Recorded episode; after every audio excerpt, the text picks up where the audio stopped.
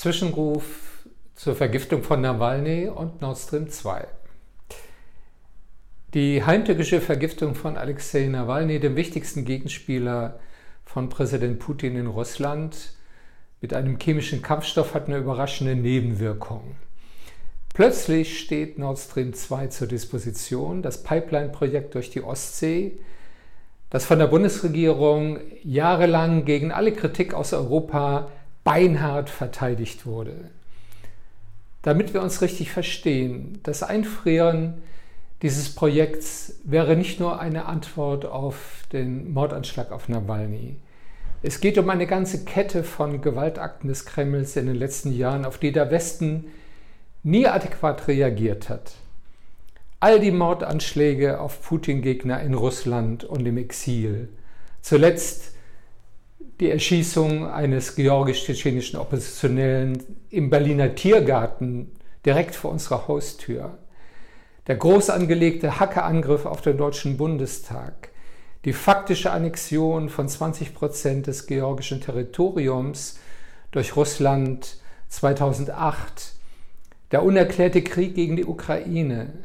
Der Abschuss eines malaysischen Passagierflugzeugs über der Ostukraine durch einen russischen Raketenwerfer, die Bombardierung der Zivilbevölkerung in Syrien, eine Menschenrechtsverletzung und ein Bruch des Völkerrechts nach dem anderen. Deshalb ist es höchste Zeit für ein klares Signal an die Adresse Putins bis hierher und nicht weiter.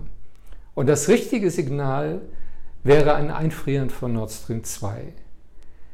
Dieses Projekt war von Anfang an ein Fehler, ein Sündenfall der deutschen Politik. Sein strategisches Ziel ist es, die Ukraine aus dem europäischen Gastransit auszuschalten.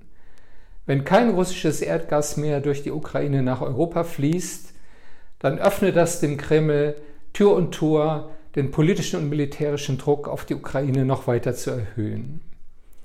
Zweitens wirkt Nord Stream 2 als Spaltpilz für eine gemeinsame europäische Politik. Das Projekt wurde gegen den Widerstand zahlreicher europäischer Staaten, gegen das Europaparlament und auch gegen die Kritik der EU-Kommission durchgezogen. Drittens zementiert Nord Stream 2 die Abhängigkeit von russischem Erdgas für weitere Jahrzehnte, obwohl die Klimaziele der Europäischen Union eine Senkung des Erdgasverbrauchs spätestens ab dem Jahr 2030 erfordern. Und viertens wird Nord Stream 2 nicht gebraucht, um die Energiesicherheit der Bundesrepublik zu sichern. Das ist ein reiner Mythos. Das Erdgas, das durch diese zweite Ostsee-Pipeline fließen soll, wird aus dem Transit durch die Ukraine abgezogen. Das ist am Ende ein Nullsummenspiel. Ein Moratorium für den Weiterbau von Nord Stream 2 wäre kein Einknicken vor der Trump-Administration, sondern die überfällige Botschaft an Putin, dass seine Gewaltpolitik einen Preis hat. Und das wäre gerade jetzt ein wichtiges Signal, wo sich Putin mit dem Diktator Lukaschenka gegen die belarussische Demokratiebewegung verbündet. Last not least wäre es die Korrektur eines europapolitischen Sündenfalls der Bundesregierung. Man kann nicht ein geschlossenes Vorgehen der EU fordern und gleichzeitig einen deutsch-russischen Sonderweg betreiben.